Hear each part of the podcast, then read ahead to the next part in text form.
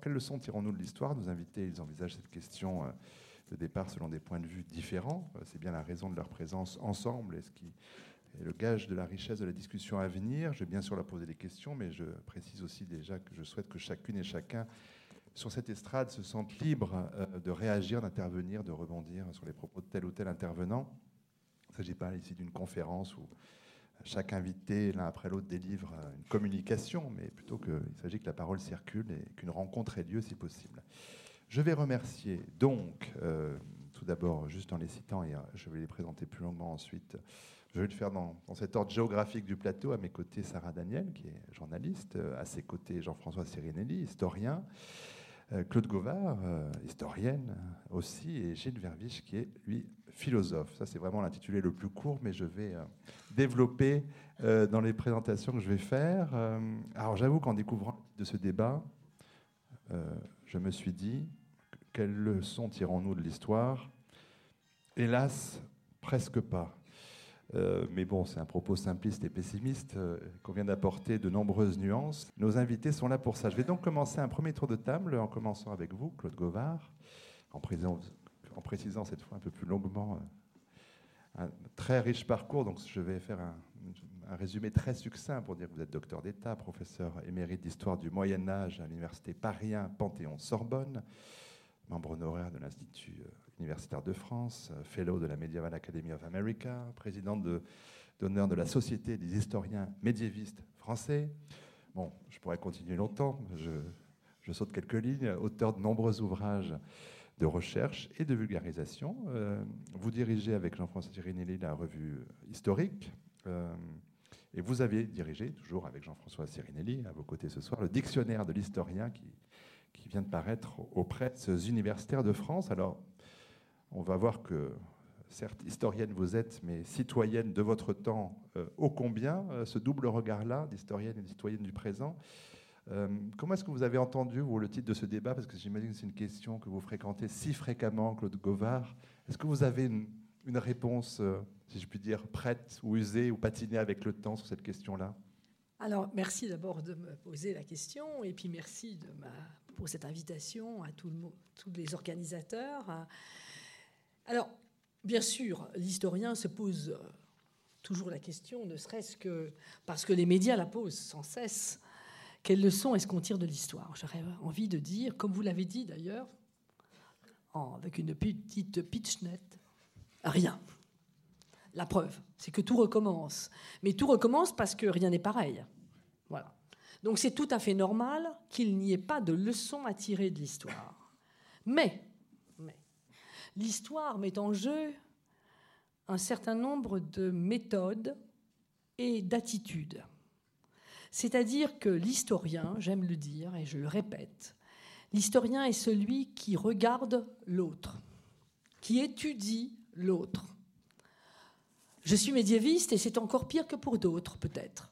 Parce que les gens du Moyen Âge sont comme nous, mais en même temps, ils sont différents de nous. Ils ne vivent pas dans la même temporalité tout à fait.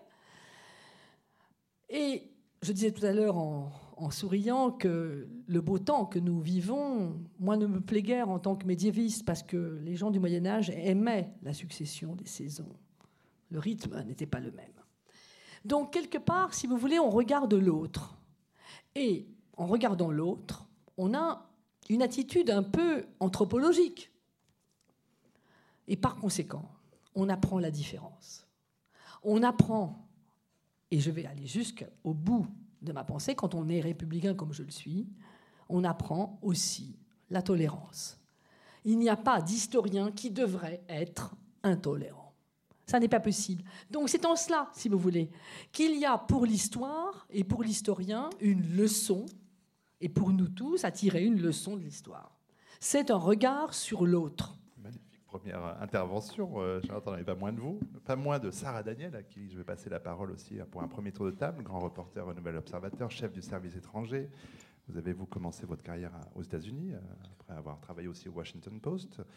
Euh, correspondante de guerre, après le 11 septembre 2001, c'était un choix évidemment euh, important, euh, en couvrant notamment l'Afghanistan, puis l'Irak.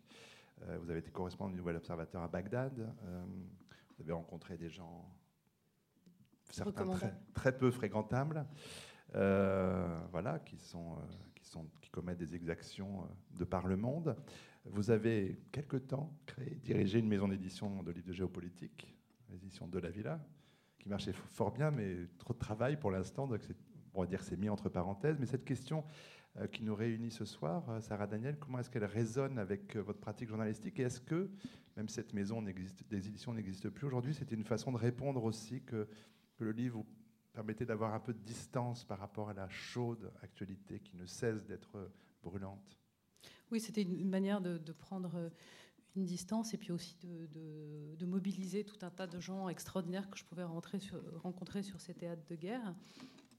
Évidemment, cette question-là, euh, quand on est euh, reporter de conflits, et notamment au Moyen-Orient, on a envie de dire non, bien sûr, on a envie de dire qu'on ne tire pas de leçon de l'histoire, que les choses se, recommencent, et même sans, même aller mobiliser l'histoire l'histoire lointaine, l'histoire antique, euh, dans l'histoire immédiate finalement, et même d'un mois sur l'autre, ce qu'on voyait se dérouler sur certains théâtres d'opération, on pouvait nous tirer des, enseignements, et on voyait que finalement personne ne, prenait la mesure, euh, qui était pourtant parfois assez évidente, de, de ce qu'on aurait pu faire. Donc, euh, je, pense, j'ai trouvé un, petit texte d'Hegel. Alors, je ne veux pas empiéter sur les plates-bandes de notre philosophe. J'allais y venir, mais, je vous en prie. je vais quand même le lire, parce que je, me sens complètement exprimée par, euh, par ce, ce, tout court texte. Hein. après, vous, vous, réagirez. Mais alors voilà, on dit aux gouvernants, aux hommes d'État, au peuple de s'instruire principalement par l'expérience de l'histoire. Mais ce que enseigne l'expérience et l'histoire, c'est que peuple et gouvernement n'ont jamais rien appris de l'histoire et n'ont jamais agi suivant des maximes qu'on en aurait pu retirer. Chaque époque se trouve dans des conditions si particulières, constitue une situation si individuelle, que dans cette situation, on doit et l'on ne peut décider que par elle. Dans ce tumulte des événements du monde, une maxime générale ne sert pas plus que le souvenir de situations analogues, car une chose, comme un pâle souvenir, est sans force en face de la vie et de la liberté du présent. Euh, et, donc, c'est ce que je disais, c'est même sans aller revendiquer des, périodes lointaines de l'histoire euh, sur un conflit euh, moyen-oriental, d'un conflit à un autre, et qui, pourtant ont des similitudes, qui ont, des lignes de force. C'est vrai que c'est très difficile de, tirer les leçons de l'histoire et qu'on voit les mêmes erreurs se, répéter, malheureusement. Alors, je vais prolonger votre, intervention, effectivement, en passant la parole à Gilles Verviche, agrégé de philosophie, qui enseigne dans un lycée de région parisienne et qui euh, qui est un collègue, puisqu'il anime, une chronique sur le Move. Euh, J'animais. Vous animiez? Oui. Ah oui, c'est le Move. Maintenant, c'est Move. Hein. move bon, bah, vous y reviendrez sur, cette belle antenne euh, publique.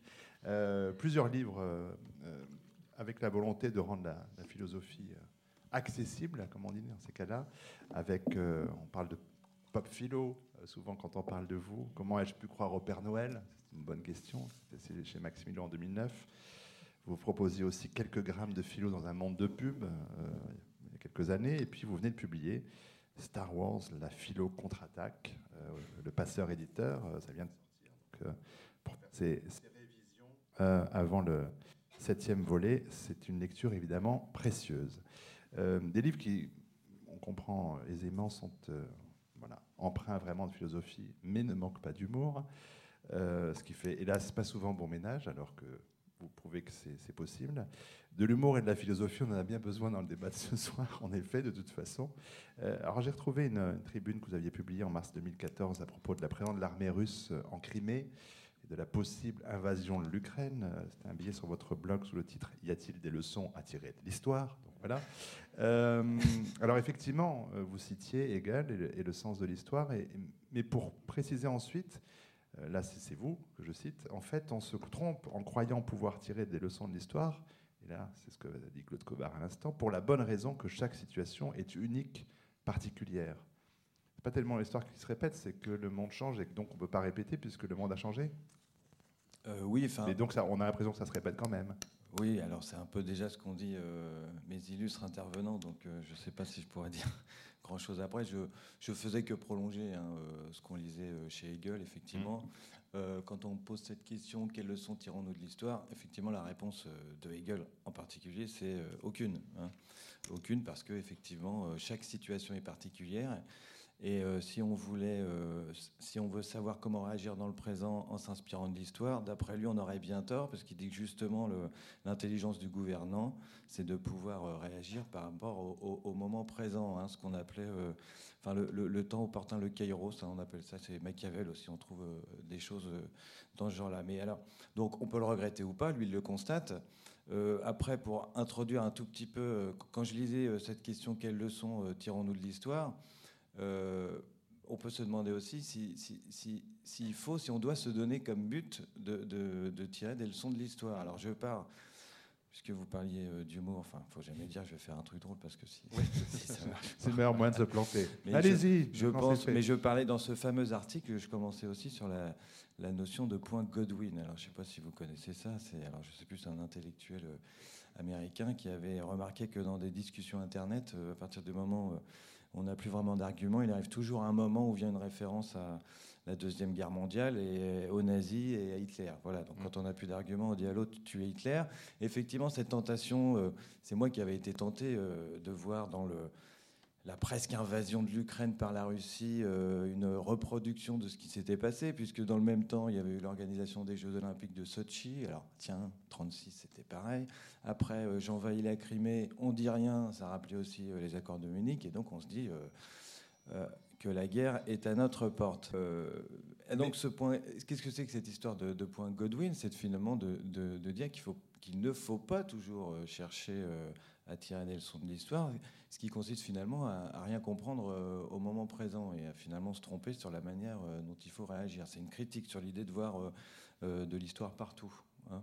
Voilà. Et puis, bon, ça on le prolongera peut-être tout à l'heure, mais effectivement, vouloir toujours aller chercher le passé pour, pour interpréter le présent. alors, on en parlera, mais il y a une, il y a une tentation aujourd'hui de toujours vouloir tout rapporter à l'histoire, ce qu'on appelle, ce que les historiens, enfin ils en parleront beaucoup mieux que moi à mon avis, ils font attention en distinguant histoire et mémoire. Voilà, c'est-à-dire qu'aujourd'hui, il y a quand même une, une surutilisation euh, du passé. D'ailleurs, pas sur le mode scientifique et critique de l'historien. Donc là, ils pourront sans doute mieux que moi vous expliquer l'intérêt d'un travail méthodique d'historien.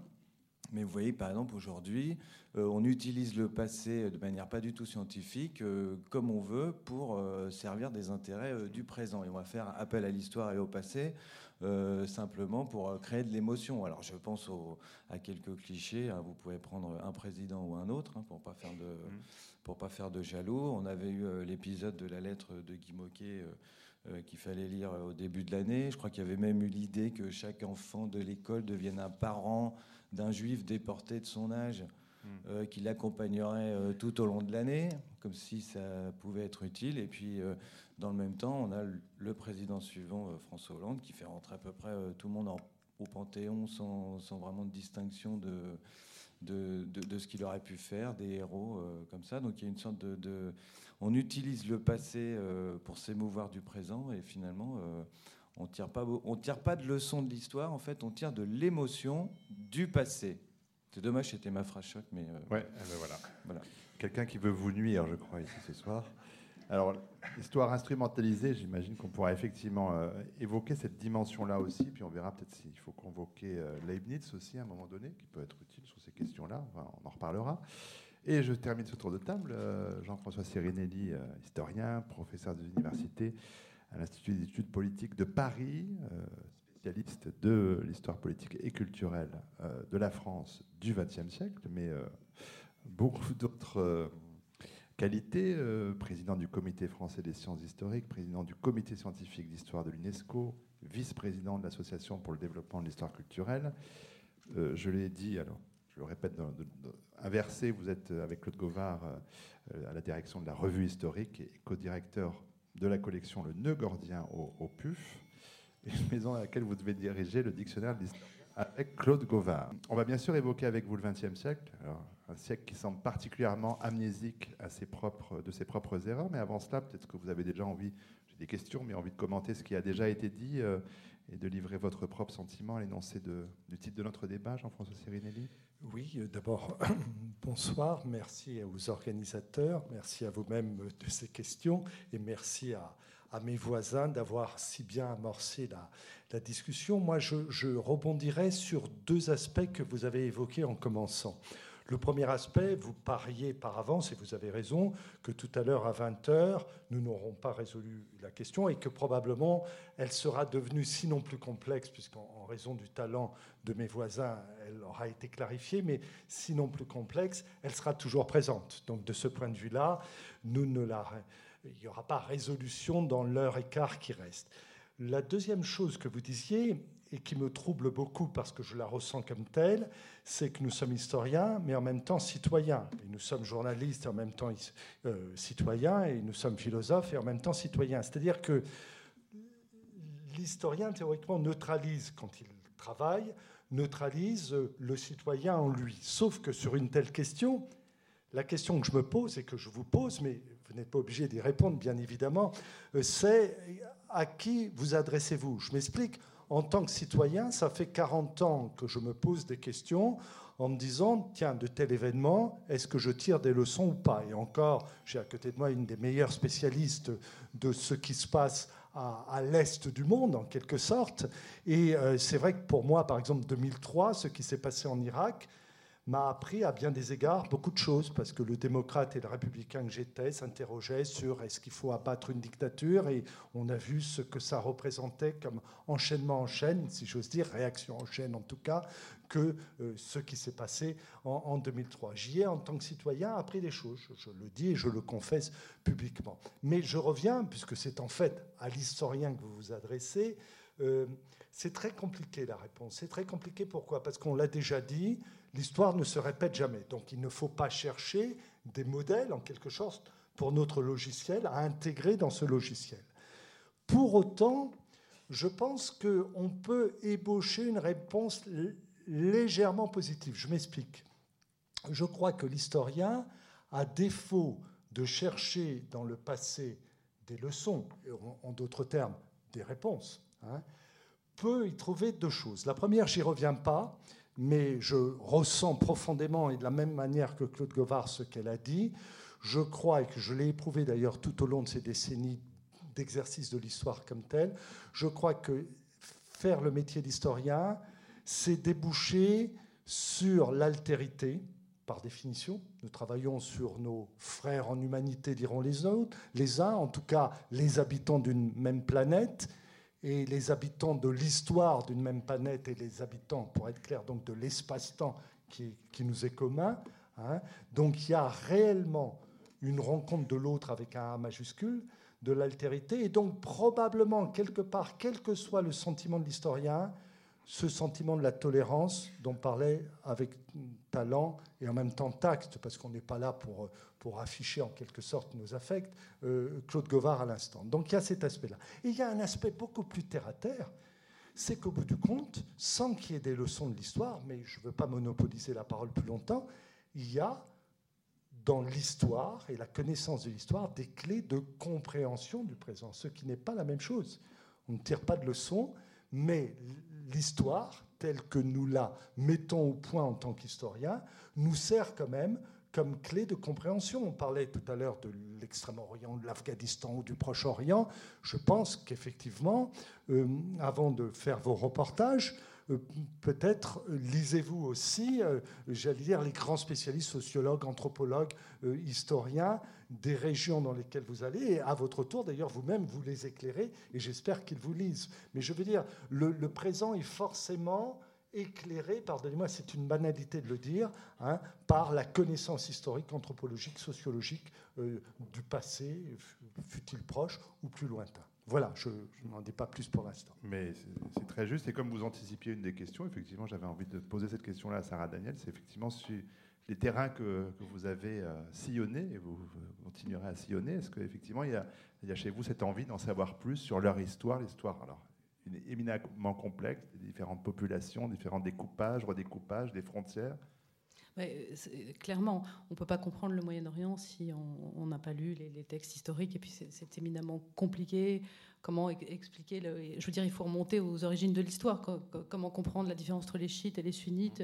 Il faut remonter euh, au, début de Mahomet. Donc, euh, oui, bien sûr, il y a un gros travail de, de recherche. Et puis, ce qui est intéressant, c'est qu'on vous pose toujours, quand on est journaliste, des questions subsidiaires, mais qui ne sont pas éloignées de celles du, du, fait de savoir si on tire des leçons de l'histoire. C'est est-ce que, par exemple, si on prend l'Irak, on, me demande souvent euh, qu'est-ce qu'il aurait fallu faire? Est-ce que ça aurait été mieux, finalement, que... Euh, on laisse Saddam Hussein Est-ce qu'il fallait retirer ce dictateur? Et tout ça parce qu'on a envie, j'imagine, euh, d'en tirer une exemplarité, c'est-à-dire si c'était mieux de laisser ce dictateur-là, alors peut-être que Bachar doit rester en place parce que voilà, on aura moins de problèmes avec euh, l'extrémisme islamique, avec Daesh et puis de réfugiés donc en fait, on a envie d'avoir une réponse simple.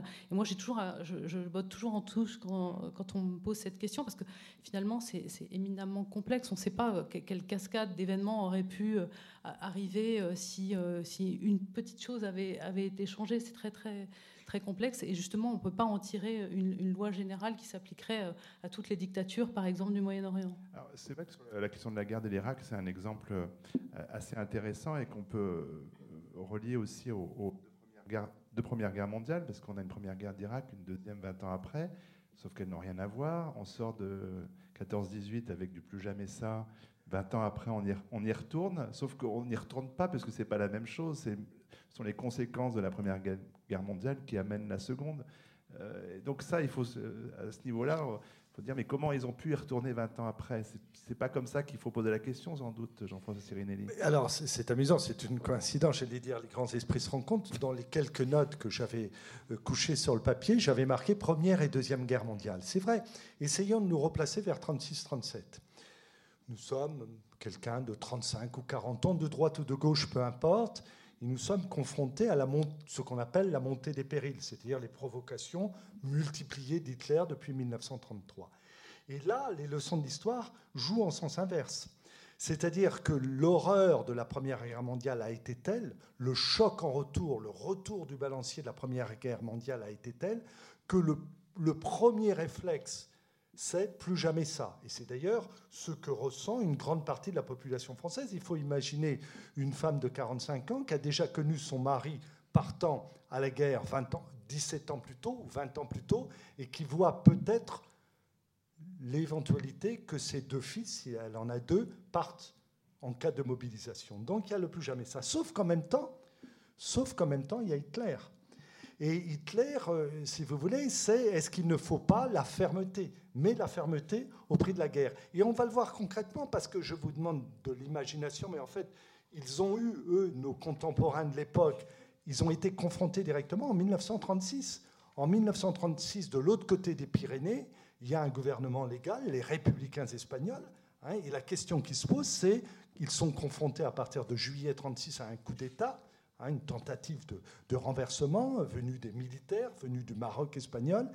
Et les Français, par rapport à cette situation, les uns diront il faut aider les républicains espagnols, et les autres diront attention, c'est au risque de la guerre. Et donc, effectivement, c'est terrible parce que chacun peut invoquer des raisons exactement inverses. Et donc, chacun ensuite euh, tire en son fort intérieur, mais la conclusion, ça serait que là, hélas, l'histoire ne nous enseigne rien ou que chacun en fait le miel qu'il veut, en quelque sorte. Mais vous avez raison, il y a des moments où on se tourne vers le passé pour essayer d'éclairer un, présent tragique. Peut-être pour mieux revenir vers Claude Govard, même si ce n'est pas tout à fait son époque, Sarah Daniel, vous avez récemment interviewé François Heisbourg, qui est président de l'International Institute for Strategic Studies, euh, sur la crainte d'une troisième guerre mondiale. Ça aussi, c'est quand même une chose, évidemment, qui, euh, qui va sans doute nourrir nos discussions. Alors selon lui, notre époque est davantage un copier-coller de la guerre de 30 ans, donc qui nous renvoie plutôt au XVIIe siècle. Comment est-ce que, euh, Sarah Daniel, est-ce que vous pouvez revenir un petit peu sur... Comment est-ce qu'il étaye sa théorie dans, dans votre Alors, souvenir frais Il faut quand même... Oui, donc parce que à l'origine de tout ça, il y a une commande euh, qui montait. On disait, mais est-ce que finalement l'époque qu'on est en train de vivre, on, voit tous les les, paramètres de la guerre froide qui se remettent en place Et est-ce qu'on est à l'aube d'une troisième guerre mondiale? Euh, Donc moi, c'est une idée, enfin, ce genre d'assimilation historique m'agace un peu. En plus, je pense qu'elle est totalement fausse en ce moment, parce qu'il y a au contraire une régionalisation des... Enfin, je, ça une mondialisation de la guerre. Oui, ça me semblait pas du tout opérant. enfin, donc j'ai quand même euh, interrogé cette ce, chercheur, qui lui me disait non, non, donc en effet, c'est pas du tout la Troisième Guerre mondiale, mais tout, ça ressemble à la guerre de 30 ans. Alors depuis, j'ai parlé avec un 16e qui m'a dit que c'était n'importe quoi, parce que en fait, tout, le, je, l'avoue, voilà, on a fait une interview, mais, il m'a dit que justement la, guerre de 30 ans avait amené à la création d'États-nations, alors que là, on voit justement un délisement des frontières et une dissolution de, ces, de ces frontières héritées de Saïx-Picot. Donc euh, voilà, bah, je, suis ravie d'entendre ce que vous allez pouvoir dire sur, ce, sur cette comparaison. Alors c'est vrai que Claude Covard, le 17e, c'est pas exactement. Oui, non, c'est pas, tout à fait pas tout à fait la période. Mais, chercher dans un passé très lointain, oui, oui, mais on a, on a un petit livre autre, alors sur un autre plan, qui est tout à fait intéressant, qui est paru au PUF euh, très récemment, euh, de Jean-Marie Le Gall et Denis Crouzet sur les, la religion et les guerres de religion. Alors moi, je ferai davantage, si vous voulez, le, pont entre les guerres de religion du XVIe euh, siècle et la situation actuelle. Et il montre très bien, ce livre, que finalement, euh, la violence a les mêmes C'est-à-dire que le comportement violent, c'est... Euh, bon, des tueries comparables et des extrémismes comparables à partir du moment où c'est supporté par un fanatisme religieux. Et je crois que ça, c'est très intéressant. Je vous recommande la lecture de ce petit livre que je n'ai pas écrit, donc je me sens tout à fait à l'aise, euh, parce que c'est quelque chose qui superpose les événements tout en montrant qu'il y a évidemment des différences. Alors là, euh, on est en train de comparer événement pour événement. Euh, moi, ça me gêne un tout petit peu parce que je suis assez d'accord avec le fait que ça ne se reproduit pas de la même façon. Moi, je, pense plutôt à au deuxième aspect donné par euh, Jean-François Cirinelli, les clés de compréhension. Alors, les clés de compréhension, vous me direz que la médiéviste va nous dire ah ben oui, ça explique aujourd'hui la foi religieuse, le Moyen-Âge, il y a encore les cathédrales, etc. etc. Bon. C'est beaucoup plus subtil, l'apport médiéval. Prenons l'exemple français. Si vous ne pouvez pas comprendre les problèmes, j'allais dire, identitaires, totalement contemporains, et qui sont en jeu constamment sur les ondes, sans comprendre que l'État français, j'ai bien dit l'État, et pas seulement la royauté, s'est construit de façon centralisée depuis le XIe siècle. C'est quand même pas rien.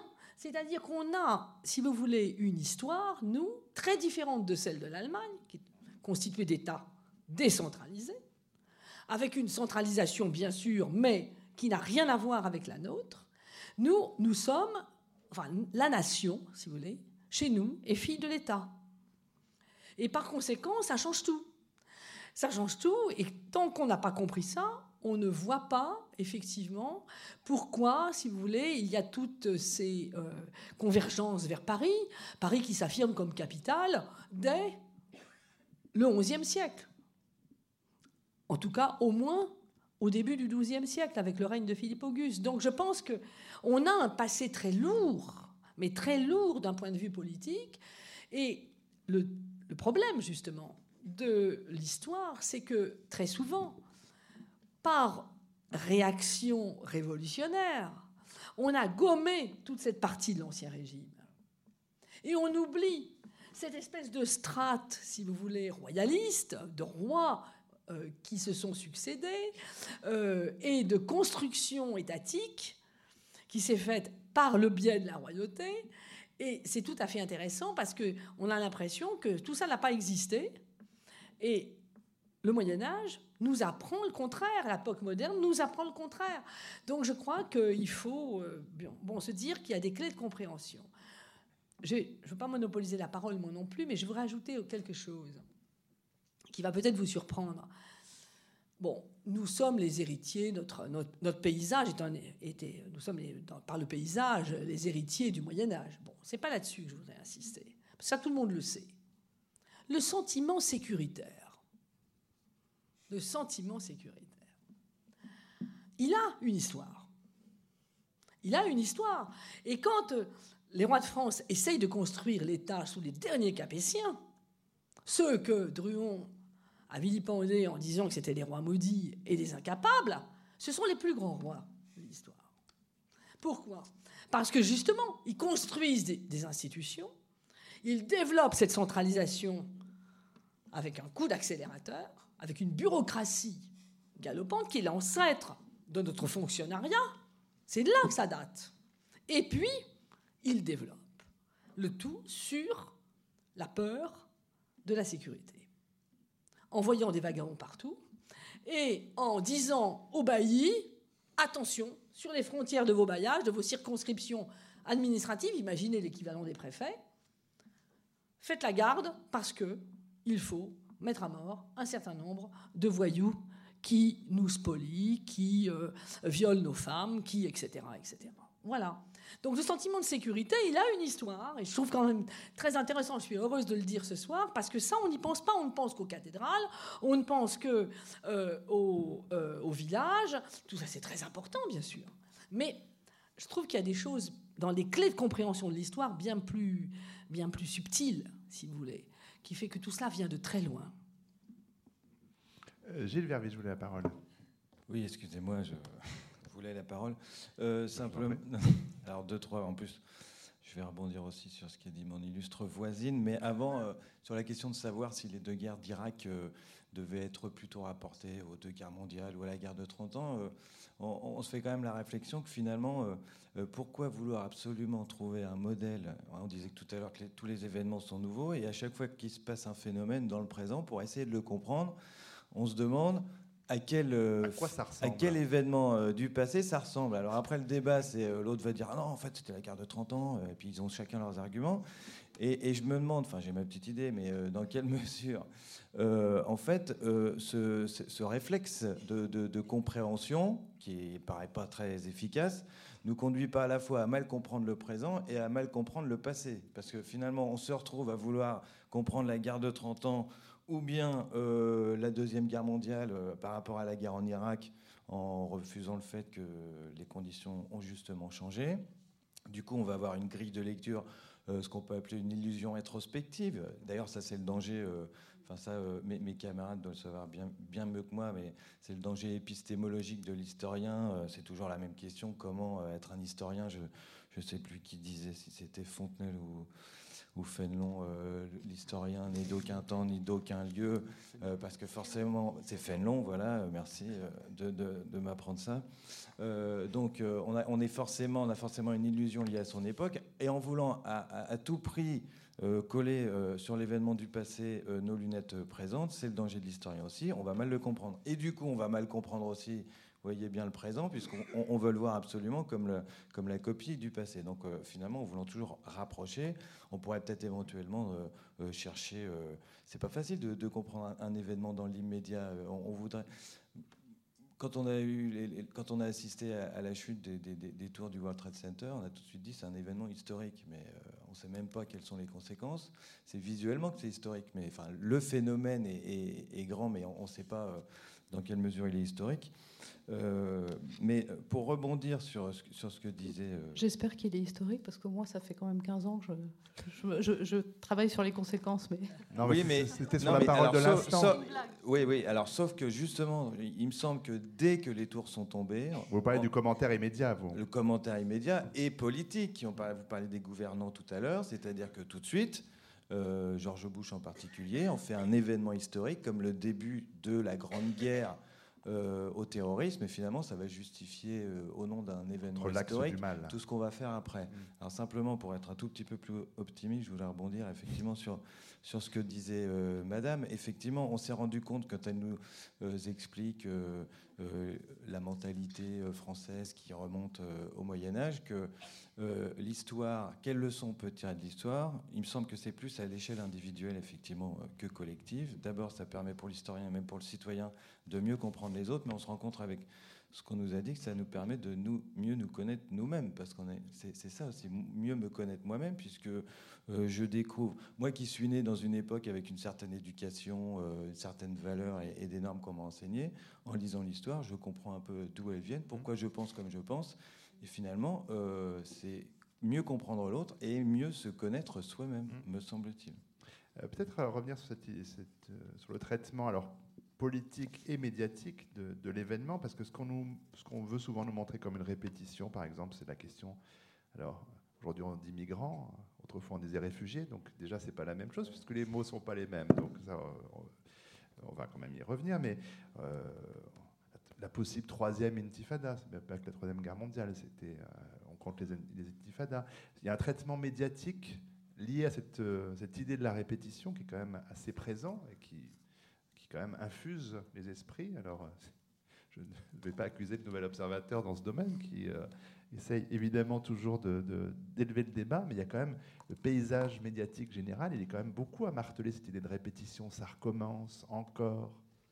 Oui, mais il y a aussi, euh, vous vous posiez la question de savoir pourquoi est-ce qu'on a toujours finalement, on a toujours recours au passé pour essayer d'expliquer le présent. Là, vous voyez bien, enfin, en tant que philosophe, que c'est aussi une manière de se rassurer dans un monde où il y a une entropie maximum, euh, qui est un monde de, danger, de mondialisation et qui est de plus en plus obscur, trouverait des clés qui, puissent, euh, des clés de compréhension, euh, ça, serait rassurant et, agréable. Et, donc, en fait, à vous, entendre, moi j'ai presque envie de poser une question. Si, si, l'histoire ne sert pas à rassurer, donc à, fournir des, clés d'explication du monde, si elle ne, ne sert pas à ne pas reproduire le passé, et qu'en plus, elle peut être, euh, finalement, on peut la soupçonner euh, euh, de, enfin, qu'on peut projeter notre époque dans, ce passé avec ce que vous appeliez une illusion rétrospective. Mais finalement, à quoi ça sert l'histoire? Je, pense qu'on est là pour se poser la question. Quand on dit quelle leçon... cette question passe au-dessus de la tête de deux éminents historiens, donc c'est formidable. Excusez-moi, excusez-nous. Non, non, mais c'est formidable. vous faites très bien. Mais non, parce qu'ils vont, ils vont réagir. vous, savez que quand on, quand on fait des, des des, cours euh, en terminale, puisque j'enseigne encore, je, aucun rapport avec vous, hein, mais quand on fait des cours en terminale, en général, quand on pose une question, euh, moi j'explique aux élèves que euh, le but, c'est pas de répondre à la question, c'est d'expliquer pourquoi on ne peut pas répondre en, disant qu'en fait, cette question en amène une autre. je ne pensais pas que vous alliez me répondre. Hein. Enfin, non, non, voilà. Donc il en amène une autre. Non, non, c'est juste. Et, et, je leur dis que notamment, ce qui peut permettre de soulever le problème, c'est de chercher les présupposés de la question, c'est-à-dire les affirmations qui sont cachées dedans. On a l'air de poser une question et il y a des choses déjà qu'on suppose. Et quand on dit quelles leçons tirons-nous de l'histoire, euh, le présupposé, c'est qu'effectivement, l'histoire servirait à quelque chose, mmh. aurait une utilité et qu'on en fait dans un but qu'on connaît déjà. Or, enfin, je sais pas, là, pour le coup, il faut demander à, nos sommités, mais... Euh, Vos euh, sommités hein, Duchamp disait l'artiste ne sait pas ce qu'il fait, je ne sais pas si l'historien sait ce qu'il fait, c'est-à-dire pourquoi il le fait. Je pense que le, euh, je ne sais pas si, si, l'historien cherche à, à, dégager la vérité des faits, après, est-ce que est-ce que c'est pas ça qui l'intéresse? Pour savoir euh, quel usage politique, moral, etc. on peut en faire, je suis pas certain qu'ils doivent commencer par se demander à quoi ça va lui servir d'un point de vue moral et éthique, politique ou tout ce qu'on veut. C'est-à-dire que lui, ce qui l'intéresse, c'est son, c'est son rôle d'historien. Savoir à quoi ça sert, c'est après à nous de, nous en rendre compte. Et euh, je ne sais pas si c'est une bonne question pour l'historien à se poser, à ah quoi bah, ça va servir? Donc je renvoie la question du coup aux autres. Bon, j'ai d'autres questions, mais euh, comme vous êtes apostrophé, Jean-François Sirinelli d'abord. Oui, très. Non, non, mais vous avez raison. Vous, êtes euh, provocateur, mais vous avez raison le micro, s'il vous plaît. Et, c'est bien de, secouer notamment des historiens. Euh, je vais répondre à la question. Auparavant, je reviens quand même sur deux autres éléments du, du débat. Quelquefois, il faut penser contre l'histoire, parce que quelquefois, l'histoire est tellement prégnante qu'elle impose une sorte de chape qui obscurcit le langage, la vision et le langage, c'est-à-dire la façon de nommer les choses. Je m'explique, je reviens à l'exemple de la guerre 14-18. Et je parle d'un philosophe qui était un philosophe éminent qui s'appelait le philosophe Alain qui a formé des générations et des générations de cagneux. Or, Alain avait été marqué par la Première Guerre mondiale. Il était devenu l'un des propagateurs du pacifisme. Pourquoi pas? C'est respectable. Sauf qu'en 1939, il n'a eu qu'un souci éviter 1914. Et vous voyez là, parce que dans son esprit, l'histoire se répétait. Et de ce point de vue, il a eu tout faux dans la mesure où, face à Hitler, probablement la fermeté un. Je dis probablement parce que sinon c'est trop facile de donner des leçons depuis 2015, mais probablement hein, il fallait euh, la fermeté au risque de la guerre. Mais je laisse de côté cette question, mais elle était quand même importante. Quelquefois, je le répète, l'histoire n'éclaire pas, elle peut obscurcir aussi. Enfin, l'histoire, l'histoire recomposée, c'est là qu'est la difficulté.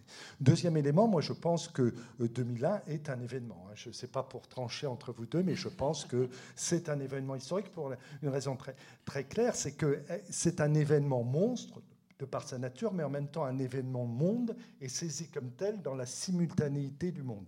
À partir de là, il y a des phénomènes, si vous voulez, de métabolisme historique tel que euh, c'est actif en quelque sorte. Quand on, influe sur l'histoire, on est soi-même événement historique. Mais je reviens à votre question. Oui, d'une certaine façon, vous disiez de façon provocatrice, mais vous aviez raison, que notre souci premier n'est pas de réfléchir à l'usage de l'histoire, mais de contribuer à la connaissance de l'histoire, ton acte. Sauf qu'ensuite, en tant que citoyen, nous avons à nous interroger. Et je voudrais simplement rajouter deux phrases, je veux dire nous interroger sur euh, quand même l'usage de l'histoire. Par scrupule, Claude Govard et moi, depuis tout à l'heure, on dit qu'il n'y a pas de leçon de l'histoire, par scrupule et parce que nous le pensons. Pour autant, je ne voudrais pas que nous donnions l'impression de penser que l'histoire, comme discipline, est inutile. Je pense au contraire, si vous voulez, que, par exemple, dans les programmes de l'enseignement secondaire, et mon propos, vous allez voir, n'est pas corporatiste, mais il faut défendre l'histoire. Pourquoi? Parce que l'histoire nous replace dans l'espace-temps, je le disais tout à l'heure. Donc, à défaut de nous donner des leçons, l'histoire est une boussole. Et donc, cette histoire comme boussole fait partie d'une culture commune, partagée et transmise. Et donc, je crois que à cet égard, l'histoire, pour vous répondre, sert à quelque chose. Que ça n'est pas à moi, historien, de dire à quoi ça sert, mais c'est pas parce que je ne le dis pas que ça ne sert à rien. Vous voyez, pardon, je manie comme vous les mots, hein, mais voilà mon sentiment pour répondre à votre question. Claude Govard, peut-être une, oui, mais non, mais, réponse. Non, c'est absolument vrai. Je me réveille pas tous les matins en me disant à quoi est-ce que je vais servir. Euh, mais comment est-ce que je vais faire mon travail? Ce qui n'est pas tout à fait la même chose. Et comment est-ce que je vais faire ma recherche? Comment est-ce que je vais ensuite la transmettre? Voilà la question. Et la transmettre bien. Il y a un mot qui a été prononcé, c'est le mot vérité. C'est très ambitieux. Je ne suis pas sûr qu'on l'atteigne jamais. Euh, mais on essaye de trouver le vrai et de le dire aussi avec une forme. Moi, je crois beaucoup au récit de l'histoire. Il y a une plume. Hein, il y a une plume qui doit être euh, aussi emporter l'événement oui, le rapporter en même temps. Donc, euh, notre travail, il est là. Et, bon, très modestement, euh, je crois que nous n'avons pas à donner des leçons, sinon nous glissons vers quelque chose qui est effectivement la mémorisation. Et ça, l'historien s'en méfie comme de la peste. Parce qu'on peut, bien sûr, être amené dans, ça s'est fait dans des procès, euh, dire avoir des, être, agir comme témoin. Et entre le témoin, le juge et l'historien, il y a beaucoup de parenté. Hein, dans la méthode d'investigation, etc. Il y a beaucoup de parenté. En tout cas, entre le juge et l'historien, il y a un très beau livre là-dessus qui, euh, qui montre qu'effectivement, il y a une parenté. Mais on a, on a si vous voulez, bien sûr, à témoigner de temps en temps. C'est possible, c'est surtout possible pour l'historien pour contemporain. Euh, spécialiste d'histoire contemporaine. Mais on n'est pas, nous ne sommes pas des mémorialistes. Alors, c'est très intéressant, c'est que bon, je fais partie du haut comité des, des commémorations nationales. Nous avons à déceler justement les événements types qui doivent être retenus pour une année. Mais je n'ai pas l'impression de faire de la mémoire, je fais de l'histoire. Parce que c'est exactement la discussion qu'on vient d'avoir sur euh, euh, le 11 septembre. Hein. Qu'est-ce qui, si vous voulez, dans une année, peut être retenu comme événement historique? Ça n'est pas de la mémoire. On arrive euh, aux questions dans peu de temps, mais on va essayer d'avancer sur ces questions-là parce qu'il y a une réaction de, qui immédiatement. je vous donne la parole très vite. En fait, j'ai dû projeter mes propres interrogations parce que moi, en tant que journaliste et euh, donc témoin de l'histoire immédiate, je me demande tout le temps à quoi je sers. Et, euh, surtout, euh, enfin, à plein d'occasions, mais notamment en Irak, où je, décelais des, cercles vicieux, je, décrivais des phénomènes, et j'avais envie que, à la suite de mes articles, évidemment, les hommes politiques, les gens changent les choses, et, voilà, et qu'on voit un effet concret qui n'arrivait jamais. Et donc il y avait un côté Cassandre au mieux, ou en tout cas totalement inutile, certainement. Et en même temps, je pense qu'on participe historien comme journaliste, en fait, à, l'élaboration aussi d'une espèce de, d'opinion diffuse et, à une meilleure compréhension, du monde. Et puis autrement, je voulais dire aussi que je pense que ce n'est pas parce que personne ne tire les leçons de l'histoire qu'il n'y a pas de, leçons à tirer de l'histoire. Et, euh, je l'ai vu notamment, ça, ça aussi, excusez-moi, je vous parle beaucoup de ma guerre, entre guillemets, qui est l'Irak, mais je l'ai vu, euh, je l'ai vu oui, euh, en Irak, parce que par exemple, les, Américains, avant d'envahir euh, Bagdad, l'Irak, s'étaient penchés sur la guerre d'Algérie. Ils avaient étudié donc de manière militaire surtout, mais enfin tout le dispositif, le dispositif algérien. Et j'ai retrouvé dans, un texte de Tocqueville hein, sur l'Algérie une très jolie introduction qui montre un peu, euh, voilà, qui, décrit un peu toutes les turpitudes euh, qui ont été mises en place par les Français en Algérie, et notamment le fait qu'on ait totalement sapé toutes les bases de l'État euh, qui, étaient, qui là. Et ça fait penser exactement à ce qui s'est passé après en Irak au moment de la débassification. Donc en fait, je pense que si les Américains avaient lu et étudié plus clairement tous ces textes, et ils auraient pu éviter ce qui, a, mené, en, tout cas à l'heure actuelle, à une des plus grandes erreurs euh, de l'histoire contemporaine et dont on voit encore les conséquences euh, tout le temps, que ce soit sur euh, la, naissance de Daesh, toute l'histoire des migrants et, et, après le débordement aussi sur le conflit syrien. Il faut lire les bons auteurs. une question à chacun, question qui va être un peu, qui ouvre des champs immenses, mais avec des, questions rapides, pour, des réponses rapides pour pouvoir donner ensuite la parole aux, spectateurs. Alors peut-être revenir avec vous, Jean-François Sirinelli. Je me disais que finalement, euh, euh, ceux qui croient vraiment qu'on peut tirer des leçons de l'histoire, je fais un peu de provocation, mais ce serait peut-être les révisionnistes, euh, puisque le révisionnisme, finalement, il est là pour essayer de brouiller l'histoire, de brouiller la lecture qu'on peut faire des événements, et qu'effectivement, si on dit que les choses n'ont pas lieu, on peut peut-être se prendre des chemins qui ressemblent à, ceux empruntés naguère Là, vous, vous, posez une question de fond parce qu'on débouche sur le terrain éthique et dans le fond, il nous concerne tous compris à la fois comme citoyen et comme historien. Alors, laissons de côté le mot révisionniste parce que, euh, si vous voulez, je, vais proposer un autre mot, mais j'ai compris le sens de votre question. Parce que d'une certaine façon, si on donne au mot révisionniste un sens neutre, L'historien est par essence révisionniste, hein, puisqu'il sans cesse il remet sur le métier pour essayer d'affiner sa la, connaissance du passé. Mais négationniste. Alors, je, décrypte ou je décode euh, pour, pour, pour, les spectateurs. Effectivement, il y a un certain nombre de courants de pensée qui remettent en cause un certain nombre euh, de faits du passé, et notamment le fait négationniste le plus abominable, et là je parle en tant que citoyen, c'est bien évidemment la négation de l'assassinat de 5 à 6 millions de juifs au cœur de l'Europe entre 1941 et 1945, et ça avait commencé pour un certain nombre euh, de, gens euh, avant dans, dans les années 30. Et là, honnêtement, mais en même temps, je vais faire une réponse, vous allez voir, qui, qui est compliquée. Je crois que c'est le travail de l'historien, effectivement, de dire ça suffit. Ça suffit pourquoi? Parce que je vous rappelle que le négationnisme débouche, comme son nom l'indique, sur nier ce qui a eu lieu, mais donc débouche sur une deuxième mort des victimes de ce qui a eu lieu, puisqu'on dit que ça n'a pas eu lieu. Donc les gens sont pris dans une sorte de ressac de mémoire et ils sont doublement morts.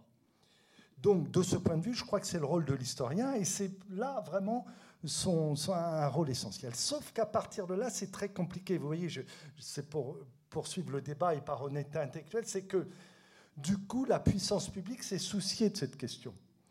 Et il y a eu une première loi en 1990 qui s'appelle la loi Guesso, hein, qui, qui a considéré que le négationnisme était une atteinte à la loi. Très sincèrement, cette loi ne m'a pas gêné parce que je pense que le négationnisme est une atteinte à la morale, une atteinte à tout, si vous voulez. Et en tant qu'historien, je n'ai pas été gêné par cette loi, hein, que j'approuve et que je continue à approuver. Sauf qu'ensuite, il y a eu toute une série de lois qu'on a appelées les lois mémorielles, où la puissance publique a considéré que sur toute une série de questions, euh, il, il, fallait en parler de telle ou telle façon. Et là commence, vous le voyez, un problème. Hein. Euh, est-ce que le rôle de l'historien, c'est de protester contre ces lois ou de considérer en tant que citoyen que ces lois ont lieu d'être? Et un certain nombre de mes collègues ont fondé une, une association qui s'appelle Liberté pour l'histoire, où au contraire, ils s'opposent Hein, euh, il s'oppose à, ces lois. Donc vous voyez, je crois que le rôle de l'historien, c'est aller à l'encontre d'un certain nombre de négationnismes, mais méfiance, parce que quelquefois, du coup, il devient un historien militant. Pas sur ce cas précis de la Shoah, hein, mais dans d'autres cas, la ligne de crête, quelquefois, est difficile à respecter. Hein. Euh, voyez-vous. j'ai été. Bah non, mais j'ouvre des. Je vous avais prévenu avec quatre questions destinées chacun, à, chacun, chacune à, l'un d'entre vous, mais des champs immenses, mais ça permettra de nourrir aussi le débat. Euh, Sarah Daniel, le nouvel observateur, est un lieu quand même privilégié de la prise de parole des intellectuels sur le temps présent. Euh, c'est vrai qu'il y a un autre fort débat actuel sur le silence des intellectuels, alors qu'il y en a qui, se revendiquent comme tels, euh, dont la parole est plutôt très, très envahissante, qui pour beaucoup, on va pas citer de noms parce que c'est pas pas un jeu qu'on va faire, mais tout le monde aura à l'esprit quelques noms.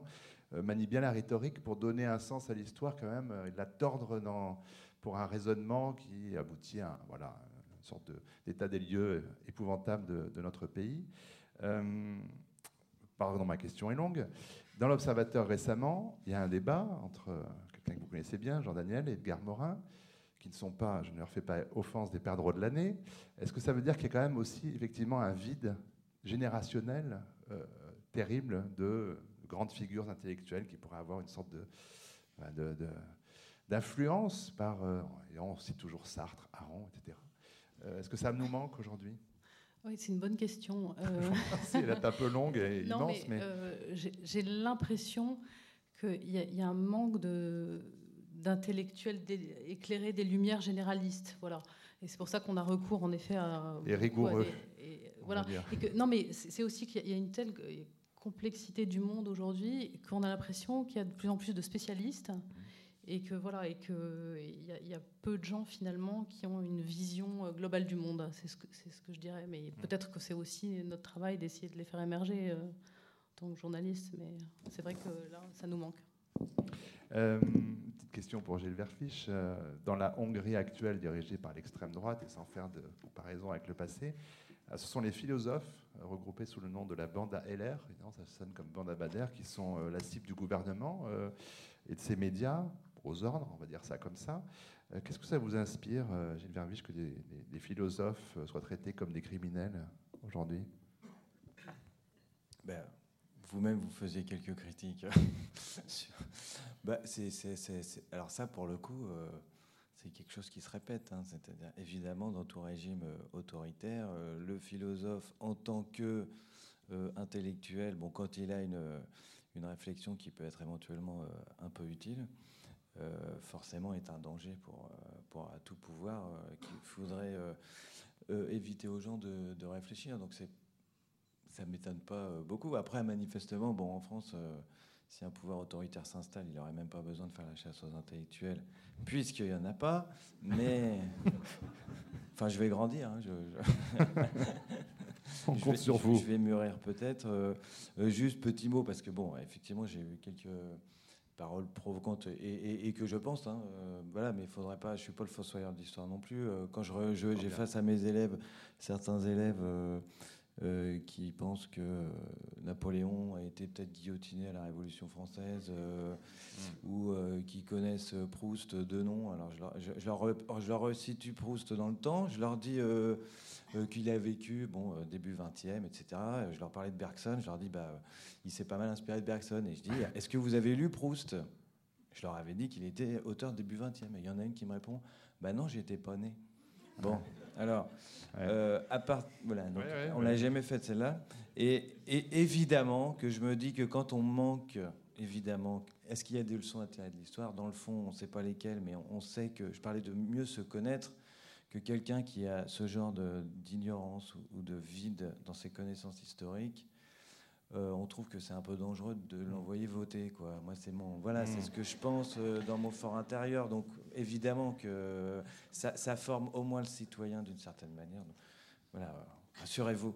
Alors justement, pour revenir faire la dernière question avant d'ouvrir la parole, une question vers Claude Govard, parce que l'éducation nationale, on lui demande tout, beaucoup, et c'est normal. Euh, puisque vous êtes euh, donc faites partie de ce comité, de haut comité de comment c'est quoi le commémoration nationale. commémoration nationale.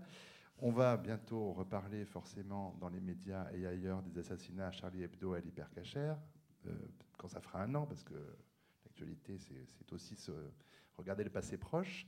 Euh, est-ce qu'un événement comme ça voilà, euh, est discuté au comité Et parce qu'on demande tout de suite hein, quelles leçons on peut tirer de ce qui s'est passé au mois de janvier dernier?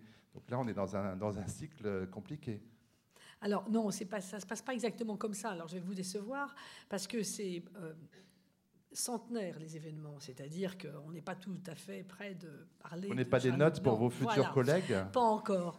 Mais euh, je pense que, là, je vais vous donner mon sentiment. Moi, tout ce, ce sont des événements historiques qui, euh, effectivement, changent, changent le monde. C'est comme euh, le 11 septembre, c'est le 7 janvier, c'est quelque chose qui, effectivement, appartient, du point de vue à l'indicible.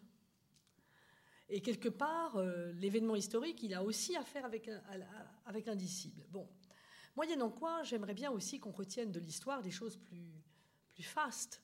C'est-à-dire que l'histoire n'est pas là forcément pour dire que tout est tragique. Et ça, c'est peut-être mon tempérament profondément optimiste hein, qui m'incite à le, à le faire. Mais moi, je parle plutôt en termes de construction qu'en termes de destruction. Et euh, l'histoire permet aussi de savoir comment se sont faites les constructions. J'en ai donné quelques exemples tout à l'heure. Et je crois que là, on a euh, à faire, à montrer, si vous voulez, que le tissu du passé n'est pas seulement misérabiliste.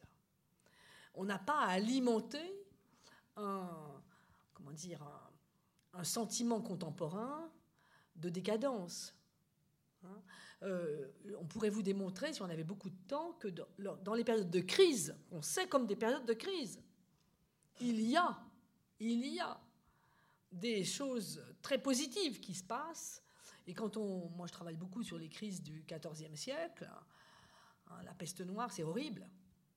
Vous vous réveillez le matin, vous avez la moitié de votre village qui a disparu, ou presque. Bon, c'est un traumatisme. Mais en même temps, si vous voulez, sur le long terme, il y a, pendant toute cette période du XIVe siècle, qui a connu bien des désastres et beaucoup plus forts que ce que nous connaissons maintenant, je peux vous le dire, en tout cas tout autant, euh, il y a une construction et puis il y a cet extraordinaire appétit de vivre. 1348, la peste noire, 1352, le reflux, un des premiers reflux, et là j'emprunte à Jean de Venette, chroniqueur de l'époque, l'idée que finalement tout le monde se mariait, copulait et faisait beaucoup d'enfants. Ça aurait été un formidable mot de conclusion, très, très optimiste en effet, mais... C'est pas moi, c'est Jean de Venette. Oui, non, mais c'est bien cité. Euh, il y a des micros qui sont à votre disposition. Vous allez lever la main et pouvoir interroger directement. Alors c'est en plein centre, évidemment, tant que le micro arrive à vous. Si vous laissez votre main levée comme ça, euh, monsieur va pouvoir vous repérer plus facilement. Et si vous voulez bien faire la chaîne pour passer le micro. Merci beaucoup. Monsieur. Oui, moi je trouve que vous... Alors je rebondirai sur ce qu'a dit Madame en parlant de plume, mais il n'y a pas que la plume. Et euh, entre Charlie Hebdo et le 11 septembre, on compare quand même des choses qui ne sont pas tout à fait comparables. Et en particulier, le 11 septembre, le monde entier a vu les images. On a quand même assisté, le monde entier, à cet événement-là et à l'effondrement du tour. Charlie Hebdo, le monde entier euh, s'est pas prononcé et arrivé à Paris immédiatement. Donc on compare des choses qui ne sont pas tout à fait comparables à mon avis. Et surtout, euh, et une de vos invités journalistes de guerre, la puissance des images est telle actuellement et le relais des médias est tel qu'on est un peu submergé. Pour moi, le 11 septembre, c'est plus qu'un événement historique c'est un événement médiatique aussi. Parce que personne n'a cru que c'était la vérité. On a tous cru que c'était une game euh, quelque chose. C'est une intervention davantage qu'une question. Je ne sais pas si. Enfin, on n'a pas fait de comparaison. Surtout, ce n'est pas les historiens qui vont se risquer à, faire à comparer des événements. Hein. Euh, en, un mot, de toute façon, toute société est tributaire des vecteurs culturels qui la travaillent en profondeur. Donc nous vivons, enfin c'est une banalité de le dire, enfin ce que je dis est banal, pas ce que vous disiez, monsieur, euh, de dire que nous vivons dans des sociétés donc travaillées par l'image et par le son. Et un événement est toujours aussi le fruit d'une société et de ses vecteurs culturels. Mais effectivement, c'est ce que je disais tout à l'heure, c'est un événement monstre, c'est un événement monde, et c'est les deux à la fois parce que de fait, les processus culturels sont tels que ça a pu être perçu euh, en, direct. Et donc l'effet d'amplification, de démultiplication a été intense. Et par là même, ça n'est pas enlevé de son importance à l'événement que de dire que c'est un événement médiatique. Nous vivons dans une société de l'ère dans des sociétés de l'ère médiatique, et dès lors, les événements euh, sont des événements médiatiques qui portent en eux-mêmes, c'est ce que j'appelais tout à l'heure, leur métabolisme historique. Donc, euh, je suis d'accord avec vous, mais voilà, chaque, chaque moment historique a les conditions de création d'un événement. Et ça varie bien évidemment. Et c'est peut-être le rôle de l'historien de rappeler ça, par exemple. Claude Gobard Oui, je n'ai pas voulu dire que les deux événements étaient sur le même plan. Hein. Je crois que ma pensée, en tout cas, n'est pas, n'est pas celle-là. Simplement, je voudrais insister sur quelque chose qui me paraît très important. C'est, selon les périodes de l'histoire, il y a des transmissions différentes. Je vous ai parlé tout à l'heure de la peste noire de 1348 qui est un événement, à mon avis, tout aussi important, alors pour le coup, que le 11 septembre, hein, euh, mais qui, d'abord, n'a été connu qu'en Occident par quelques descriptions, et les historiens aujourd'hui euh, sont effectivement sur les sources pour savoir combien il y a eu de morts. Parce qu'aucun texte ne dit réellement combien il y en a eu. Vous voyez? Alors, vous avez le, Froissart qui dit, ben oui, il y a un tiers de la population à la moitié qui a disparu. On a dit, bah, c'est, il raconte n'importe quoi. Et quand on fait les comptes, quand on a quelques textes qui nous permettent de faire les comptes, quelques sources, eh bien, on arrive à ce résultat, vous voyez Mais sur un champ, évidemment, de dispersion euh, du témoignage qui n'a rien à voir avec ce que nous connaissons aujourd'hui. Le 11 septembre, c'est un événement monde parce que nous sommes dans la mondialisation. Mais la peste noire, c'est un événement européen parce que nous étions à ce moment-là dans un échelon, dans une échelle européenne.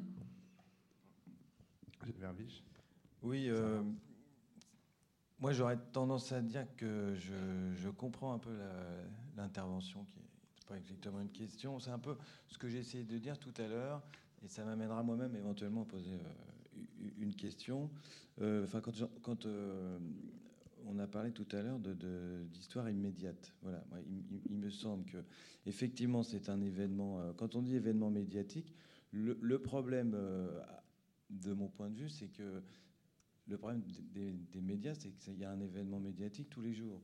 C'est un peu ça le, problème. Alors, euh, c'est-à-dire qu'un événement médiatique, par définition, est plus un événement le lendemain.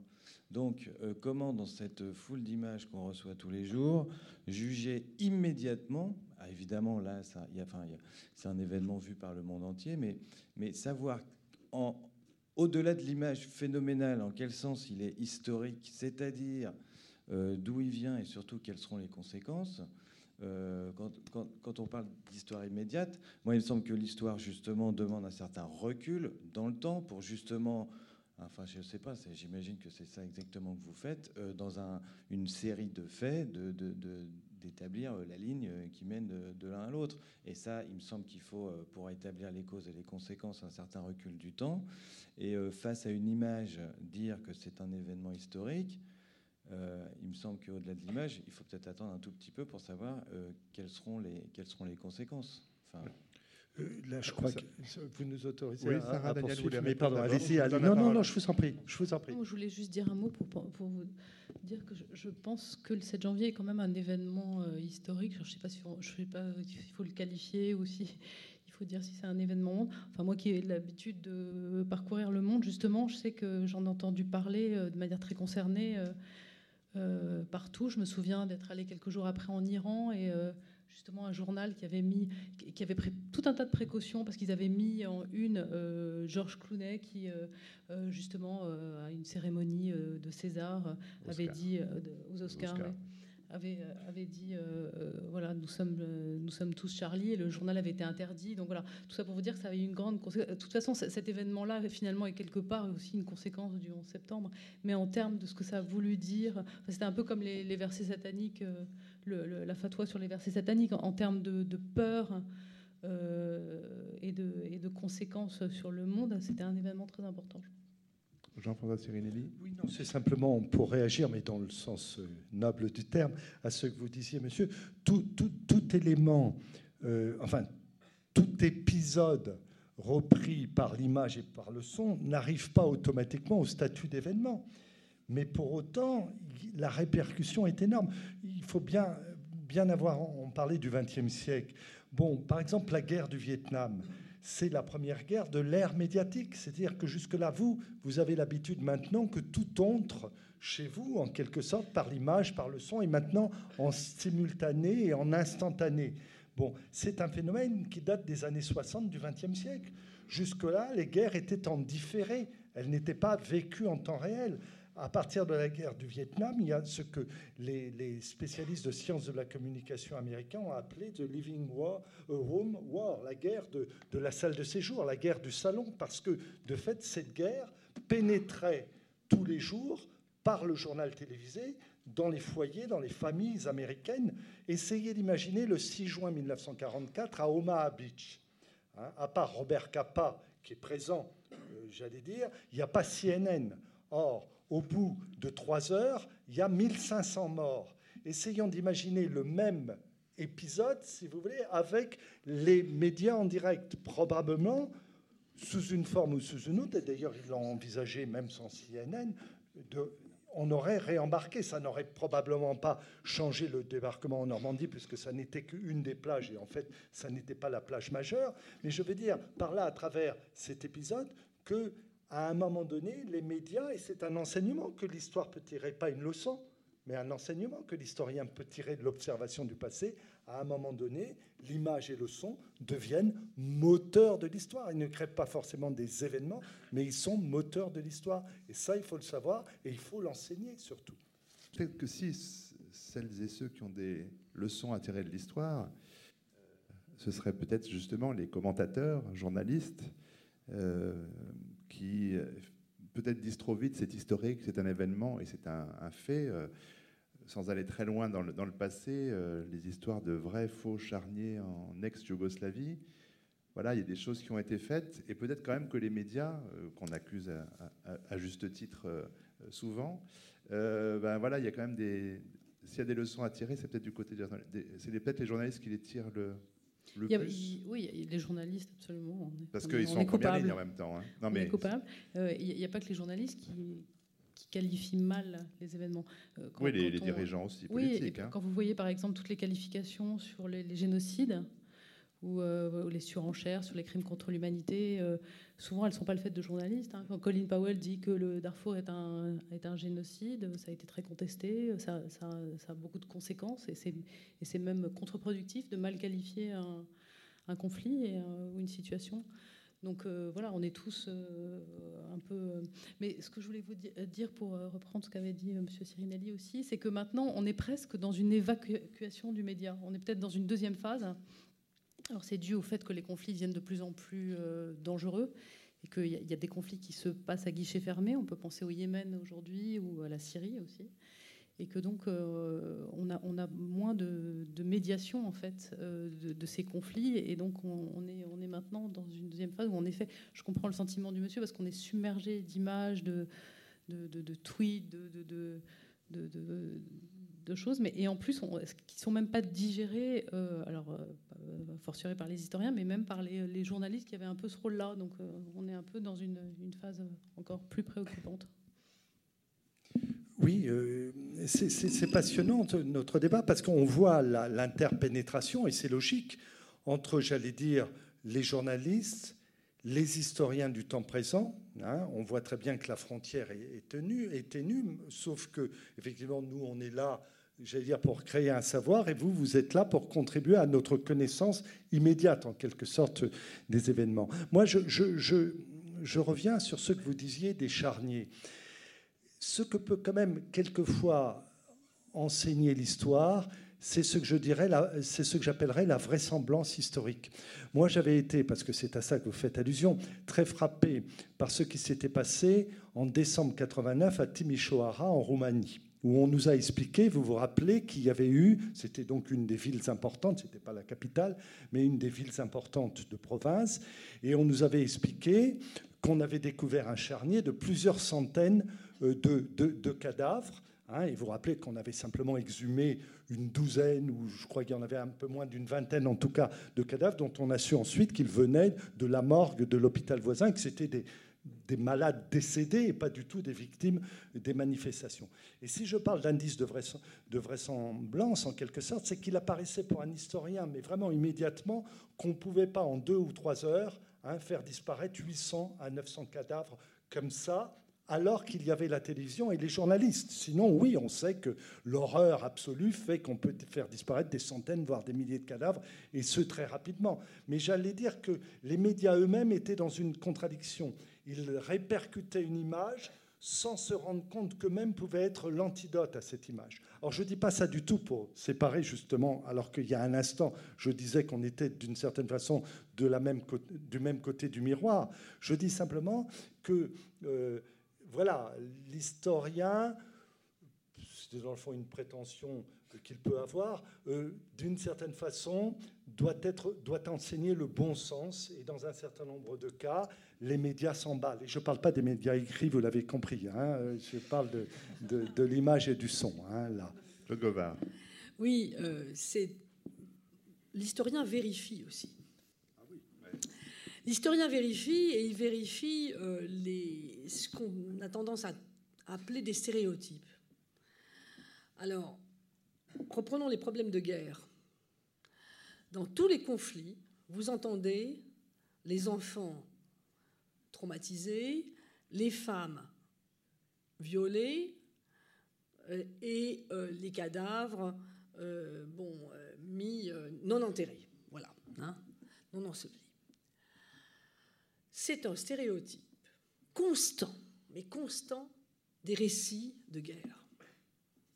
Si vous prenez, monsieur évoquait tout à l'heure les croisades, vous aviez des récits de guerre de ce genre. Si vous prenez la guerre de Cent Ans, vous avez des récits de guerre de ce genre. Je n'ai pas dit qu'il n'y avait pas de viol. Je n'ai pas dit qu'il n'y avait pas de gens qui n'avaient pas de sépulture. Mais quand Froissart nous dit qu'on prenait le chevalier et qu'on le retissait à la broche, je demande à vérifier. Voilà. Est-ce que c'est vrai? Est-ce que c'est vrai ce type de torture? Est-ce que c'est possible? Etc. Donc l'historien est là pour calmer le jeu du stéréotype. Non pas dire que ça n'a pas existé, mais savoir dans quelle proportion, où, quand, comment. C'est bien, bien sûr, c'est pas toujours facile. Hein. Monsieur au deuxième rang, euh, relevez la main quand vous voilà. Je vais vous donner le micro, monsieur. Voilà. Euh, dans le débat, on voit qu'il y a différentes approches. Et effectivement, vous êtes des spécialistes. Et puis, il y a la vision générale. Donc, vous abordez un peu le sujet. Y a-t-il des leçons un petit peu scientifiques à tirer? Et donc, mais dès le début, j'avais les, mêmes exemples que vous. Euh, le, le, commun des mortels tire quand même quelques leçons d'une répétition. Vous avez évoqué Munich, on dit la lâcheté, ainsi de suite. Il y a une autre répétition que l'on voit, et vous l'avez évoqué aussi, avec la chute des dictatures. On l'a bien vu également en Russie. Vous avez d'abord un pouvoir intermédiaire des modérés. On l'a vu avec le chat d'Iran, que soutiennent les démocraties. Après, on voit que ce pouvoir modéré est balayé par des extrémistes. Donc ça, c'est ce qu'on appelle des répétitions de l'histoire. Donc ça, ces répétitions, on peut les retrouver. Mais à côté de ça, il y a une forme de conscience collective et vous avez évoqué également l'enseignement de l'histoire. L'enseignement de l'histoire peut créer cette conscience collective. Et quand on discute de termes généralistes, on voit qu'il y a, selon les pays, selon les, milieux, une forme de conscience collective des leçons tirées de l'histoire. Et euh, vous avez, euh, si vous vous affinez, également, si vous prenez l'art de la guerre, vous allez tirer des conclusions sur la manière dont on peut gagner ou perdre une bataille.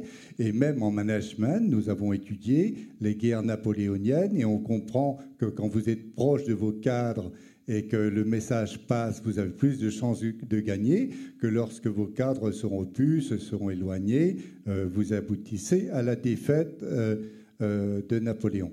Mais il n'empêche que pour le commun des mortels, on dit toujours l'histoire vous enseigne. Donc, donc si on dit l'histoire vous enseigne, c'est que dans la conscience collective, on en retire quelques leçons. Mais ce que je veux dire également, je trouve que, et là vous l'avez évoqué au début, les hommes politiques utilisent facilement l'histoire pour passer certains messages. Et là, je, pense notamment à tous les mouvements régionalistes qui commencent maintenant à monter. On voit très bien que pour porter ces mouvements régionalistes, vous allez trouver des gens qui vont promouvoir certains historiens, qui vont porter au devant de la scène quelques héros régionaux, locaux, euh, porter des hauts faits de l'histoire. Moi qui suis breton, je sais qu'on parlait de Charles de Blois. Enfin, vous pouvez mettre en avant des gens qui ne sont pas du tout connus, mais voyez comment on peut utiliser l'histoire. J'ai peut-être été un peu long. Je non, J'étais un peu circonspect sur le fait que le régime du Shah d'Iran était modéré. Je ne suis pas sûr que tous les Iraniens étaient d'accord avec ça. je plaisante, monsieur. Mais... Ah, d'accord, oui. Ah, bon, après le Shah d'Iran, d'accord. Bon. Euh, L'instrumentalisation de, l'histoire, c'est aussi. Pardon, Gilles Vervis, je veux répondre à cette question. Parole au philosophe. Pas, non, pas en tant qu'historien. non, ça me faisait penser à, deux choses. D'abord, effectivement, ce, que vous, ce sur quoi vous avez terminé, c'est un peu ce que j'essayais de dire tout au début en, mmh. sur la, la, fameuse distinction entre histoire et mémoire, hein, où on se sert finalement du passé pour, euh, pour euh, les intérêts euh, du présent et où finalement la vérité ou, le, ou les faits finalement euh, intéresse, euh, intéresse assez peu. et puis, je sais plus ce que je. Vous avez perdu votre idée. Voilà. Ça, arrive. Ah si, ça arrive au meilleur. Si, si, voilà, voilà.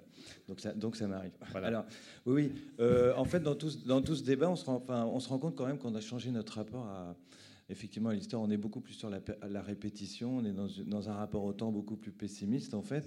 Euh, ça, on peut, enfin, c'était peut-être évident à rappeler, mais l'idée de tirer des leçons de l'histoire euh, suppose déjà une histoire en progrès. Alors, on parlait de Hegel tout à l'heure, on était encore à l'époque quand même, juste après Kant, à l'époque de la philosophie des Lumières, avec l'idée que nécessairement, vous parliez de la difficulté aujourd'hui, tellement euh, tout est compliqué de, pouvoir euh, donner un sens hein, à l'histoire. Je crois que ça va être, c'est peut-être une question que vous poserez dans d'autres débats, mais Hegel, il dit qu'on ne peut pas tirer de, de, leçons de l'histoire, et en même temps, il nous dit que l'histoire est une marche de l'esprit humain vers la liberté. Donc finalement, il est très optimiste.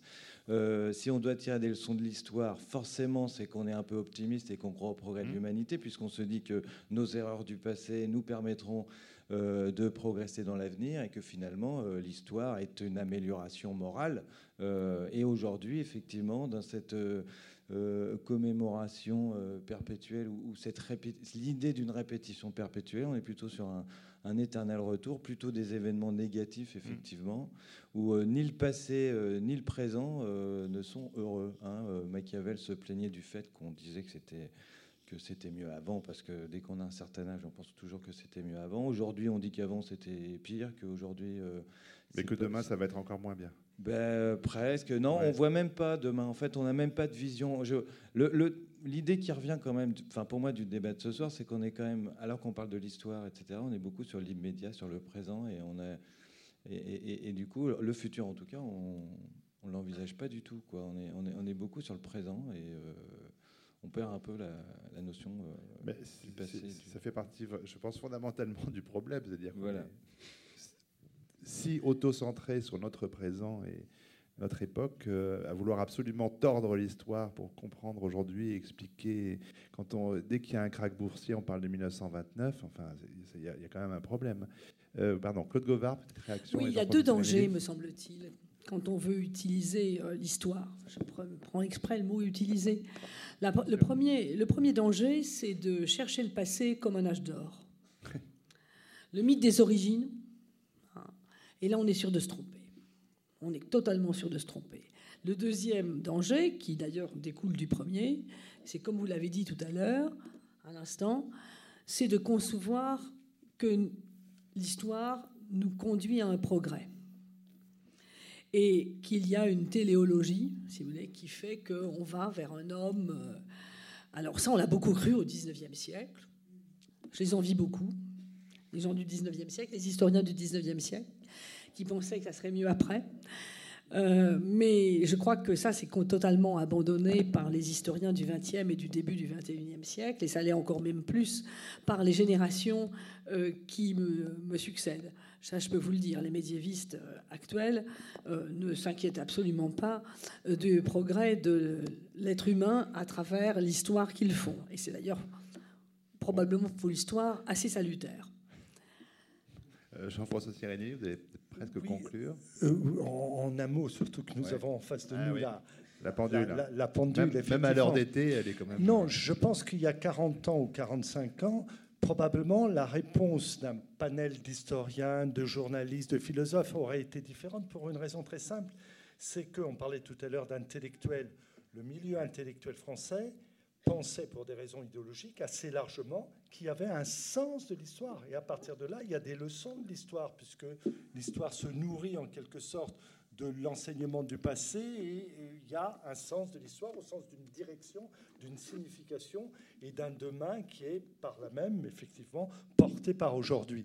Je crois que tout ça a changé et rend naturellement la, le décryptage du passé du présent et de l'avenir particulièrement complexe, ce qui fait la noblesse de, de, nous tous qui avons ici à essayer de, de, contribuer à éclairer ce présent et cet avenir hein, de fait.